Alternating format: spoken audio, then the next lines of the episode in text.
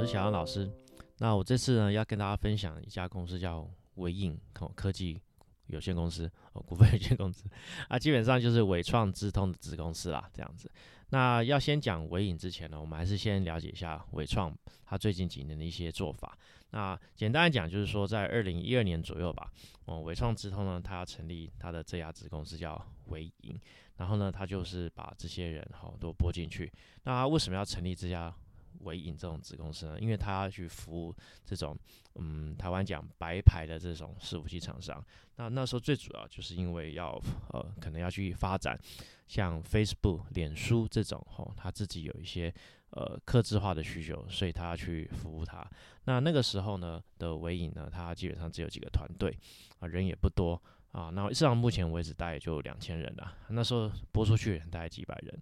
那一开始呢就接单嘛，那他想要看能不能，因为他们自己也看好说以后哈整个的全球云端 IT 基础伺服器这一块哈的这种基础，他们就觉得二零从呃在二零一五一六年吧，在一千亿多美金哦的产值，有可能到二零二二年后产值会来到一千五百亿，所以他们很早就要去。哦，去开始培养这样的一个状况。那所以一直到现在呢，伟影跟伟创他们的分别哈，大概是这样，就是说伟创呢，它也是做伺服器的组装，啊，但是呢，它伺服器组装它出货的可能就是一些品牌商，所以它会出货给呃像戴尔，哦，像 HP 这样的惠宇，好，像这种的或 Oracle，像这种的呃伺服器的品牌厂商。那伟影呢，它基本上就会出货给这种，他们说叫 CSP（Cloud Service Provider） 哦这样的一些公司。以现在目前为止，就是最主要就是微软哦跟呃脸书啊，还有之后的 AWS 啊，他们就他们分别。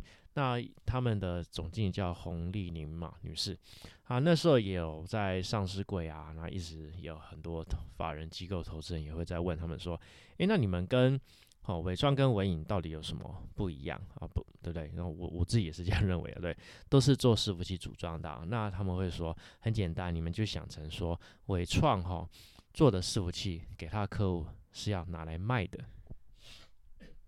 那伟影呢出货给客户的伺服器呢是客户自己要用的。哇，这样就懂了哦，听起来好像很简单嘛，哈，就一个是给人家卖的，一个是自己要用的，哦，如果用这样的方式做的话，就会比较理解。那毕竟给人家卖的话，就是大概是更标准的标准品。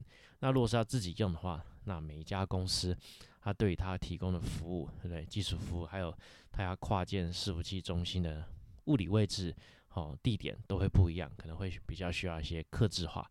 的一些基础这样子，那对于呃伟影他自己本身他们的哦公开说明书里面，他也就讲说，在这一块的市场产值哈，企业的这些啊，他们都会纷纷都需要上云，所以说以前哈，在大概呃上云的这一块服务呢，在比如说二零一七年，他说有四百七十亿美金，可是到了二零二二年哈，整个基础建设会上云的这种服务的需求会更大，就会来到。八百三十亿美金的这样子，这是他们预估。那我这边可以补充一点，哈，那这预估它的数字来源于 IDC 啦，哈。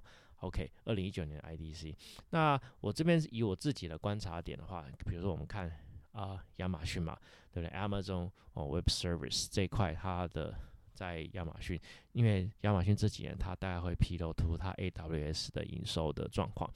这几年营收增幅状况也是蛮夸张的，确实大概是几乎从二零一六年、一七年将近一百八十亿美金，到现在二零二一年底吼，可能今年会做到将近四百五十亿到五百亿美金的营收，哦，有没有很夸张？对啊，我也是觉得很夸张。然后它当然它在整个的市场占有率也是第一名，所以有看这一方面的，我们就讲说所谓的云端的这种哈这种需求，我看是绝对是。没有话说，觉得是铁定的往上增。所以当初哈伟影呢，他们很厉害。伟创集团它跟别人不一样的，哦，所谓不一样就是跟台湾的哈的竞争对手比较不一样。是他很早，二零一四年他就有加入了一个组织，这组织是由哦呃脸书所主导，叫 OCP，叫哦 Open Compute Project，哦，就是这种伺服器开放计划。那当初这个这样子的呃一种组织，并不是。每个人都愿意参加。为什么？因为你等于是要把你的伺服器的一些啊，比如说底层的协作啊、架构啊，好，大家都会。等于是因为这个事情啊，听名字就知道它是 open 嘛，所以它你你自己做伺服器的这些东西，你都要去让你的组织成员知道。说等于是这有点像是他们自己的，呃，由 Facebook 主导这种共享组织。可是当然啦，一直到二零一七一八年，很多大咖也都参加了。所以呢，唯影呢，它基本上就是因为一开始它就压住了哈。脸书决定要跟他一起做，所以他从他基本上他自称他几乎是 OCP 的创始会员者之一，所以他很早就有去了解说他们哈欧美大厂他们对这些伺服器的一些啊内部的呃规划跟细部的设计会有什么样的呃要求跟演进啊，他们就可以一起去打造跟协作。那一直到比如说到二零一八年的时候，也也是因为好微影一直有在。啊，就是创始人嘛，所以他也是因为得到他的第二个客户，就是所谓的，好，我们就讲微软的 Azure，好，他这样一个客户，所以一直以来到现在呢，他两大客户是占了百分之九十以上的营收。好，好，我们再往下看，他们认为哈，就是我们讲伟创集团，好，因为伟创集团这样讲比较简单哈，伟创包括伟，他们认为他们开创一个新的商业模式。我说以前的品牌代工就很简单嘛，代工厂。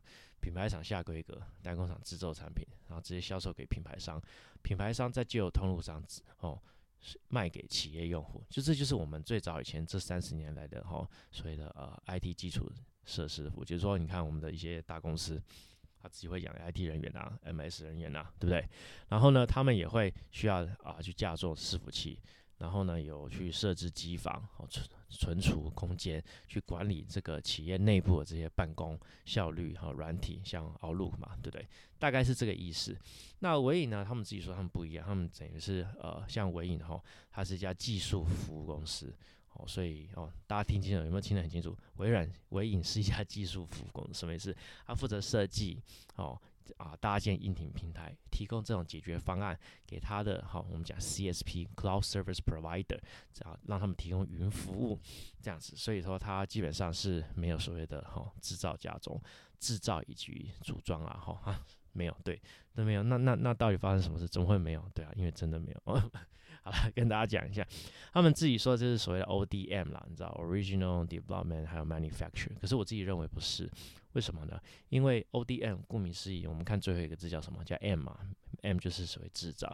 但是伟影它没有制造，它等于是把所有这些制造组装这一块全部好外包给伟创这样子哈，可以听得懂啊？子公司把这样的一些好全部伟创呢，再把它做出来之后呢，再由伟影好交付给客户这样子。好，大家可以，我今天如果说我讲到这边，好熟悉的一些朋友，大家就知道哦，大家可以猜想为什么。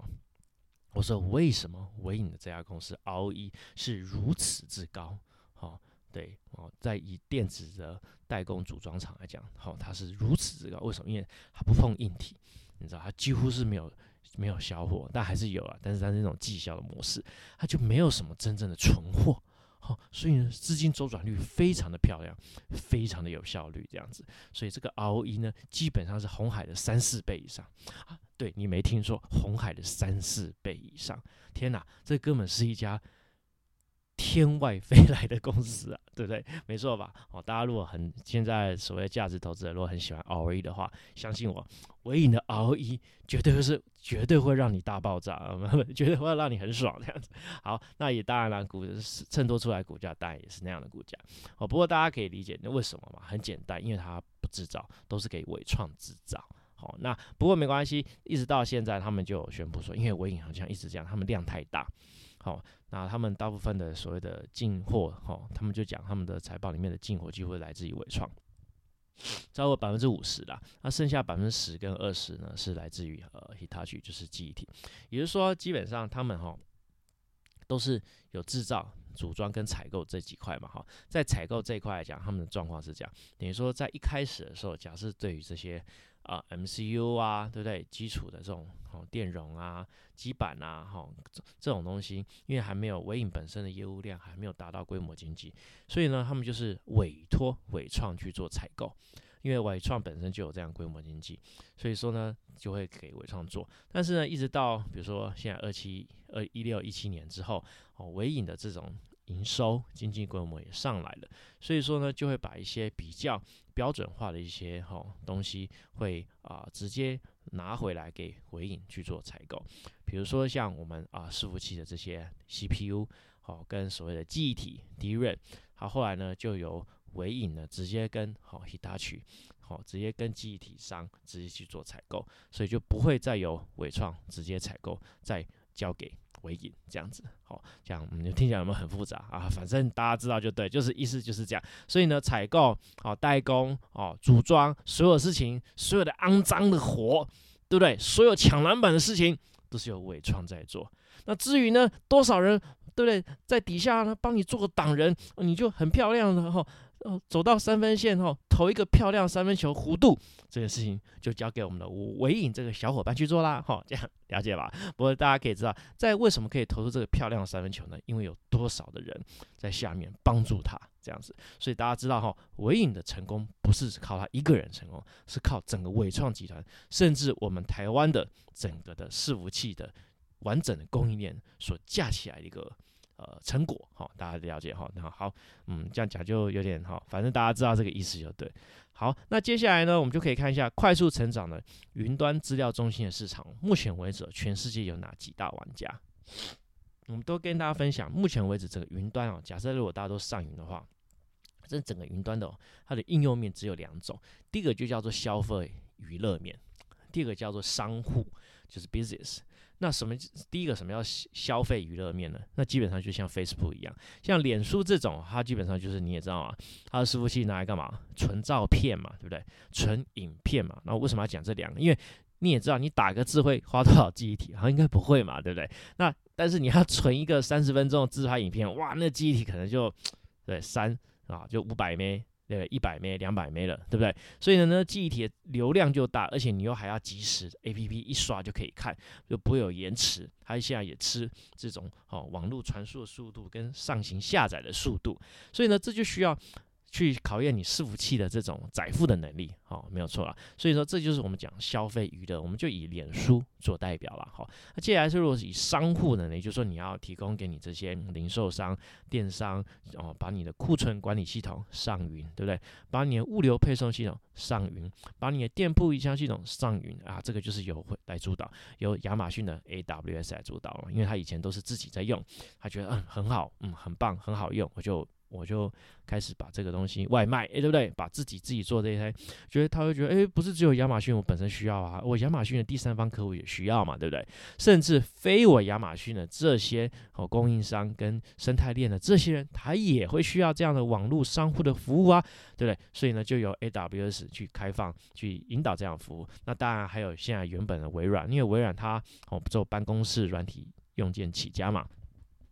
所以呢，他现在就是把这些办公室软件啊，对不对？好像 Office 啊，对不对？Outlook 这些哈，也是上云啊，而去开启好启用这样的服务。那大家可以理解，那总共他们说哈，全世界目前为止有七大这样的一个玩家，我们就讲 Cloud Service Provider。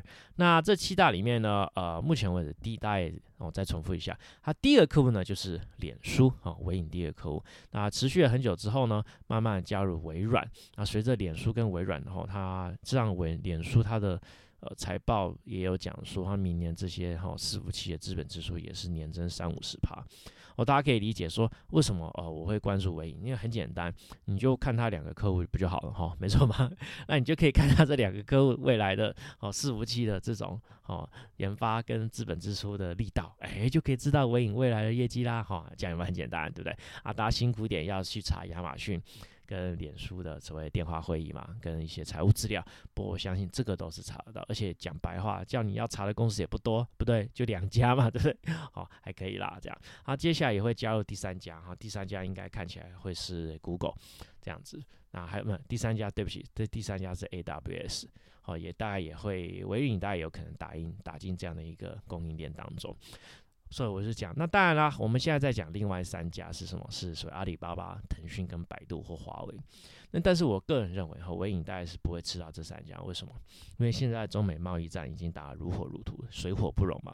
那对中国来讲，他们自己的伺服器也是涉及到资讯安全跟营业机密的，他们这种东西不会去外包啦，尽量不要外包给非中国的哦厂商。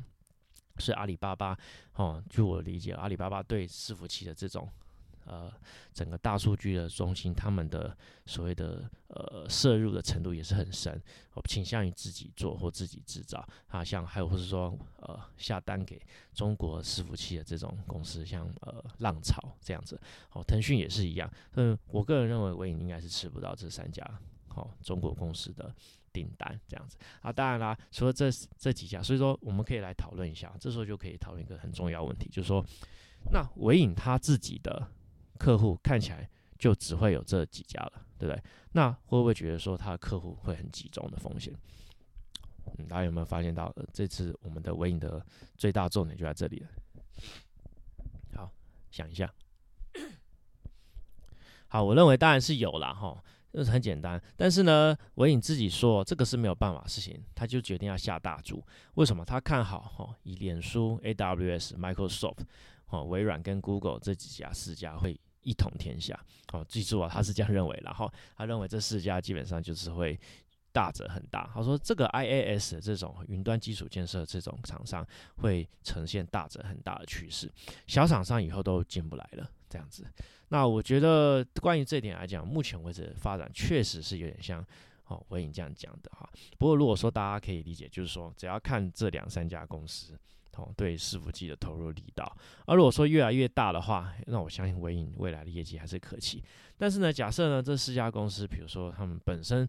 到我举例子，本身哪一天云端伺服器的市场已经开始成长开始趋缓啦，对不对？或者是有别的竞争形态或竞争对手出现啦，哦，那可能不需要 AWS 这样的服务啊，或者说对 AWS 这种服务并没有持续的增加，这样，那如果是这样的话，那当然就是有一定的风险。那当然，大家也可以想到一件事情，就是说有没有可能？哦，那比如像脸书以后就就就抛弃了尾影啊，就不要尾影啦，对不对？就跟别人啦，对，琵琶别抱啊这样子。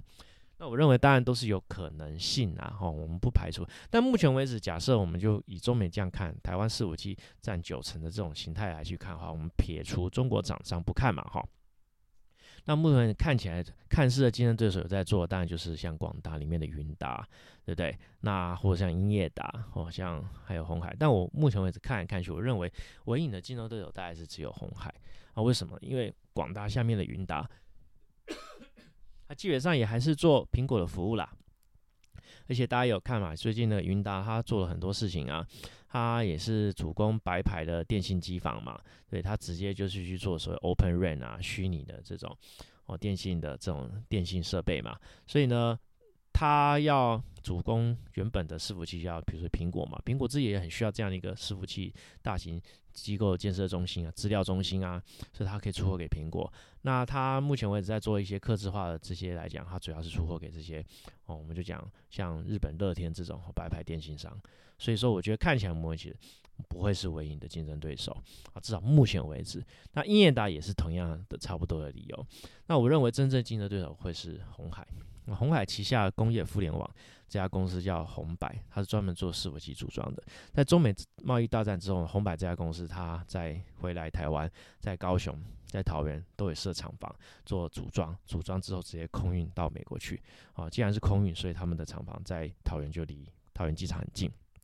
因为你这样空运就可以写 Made in 台湾嘛，这样子，所以呢，那他之前是跟惠宇 HP 然后有签约，二零一八一九年之后约满之后不续约了，那条件重谈，那个时候呢就已经把。红海这样的一个制服给睁开，他就可以去接别家订单。所以第一个听到接到订单就是呃微那个 AWS，接下来就是微软。那以这样看起来的话，红百哦就是红海旗下集团算哦算是微影的一个蛮强烈的竞争对手了。加上刘阳伟董事长自己也有说，明年啊伺服器这一块的增长是非常非常强大的。哦，所以说我觉得这样的话，各位看官投资朋友就可以理解，像微影目前为止它的竞争对手并不多。严格来讲，只有红海集团，那是不是红海集团也就够了呢？就够他难受了呢？这我也不知道啦。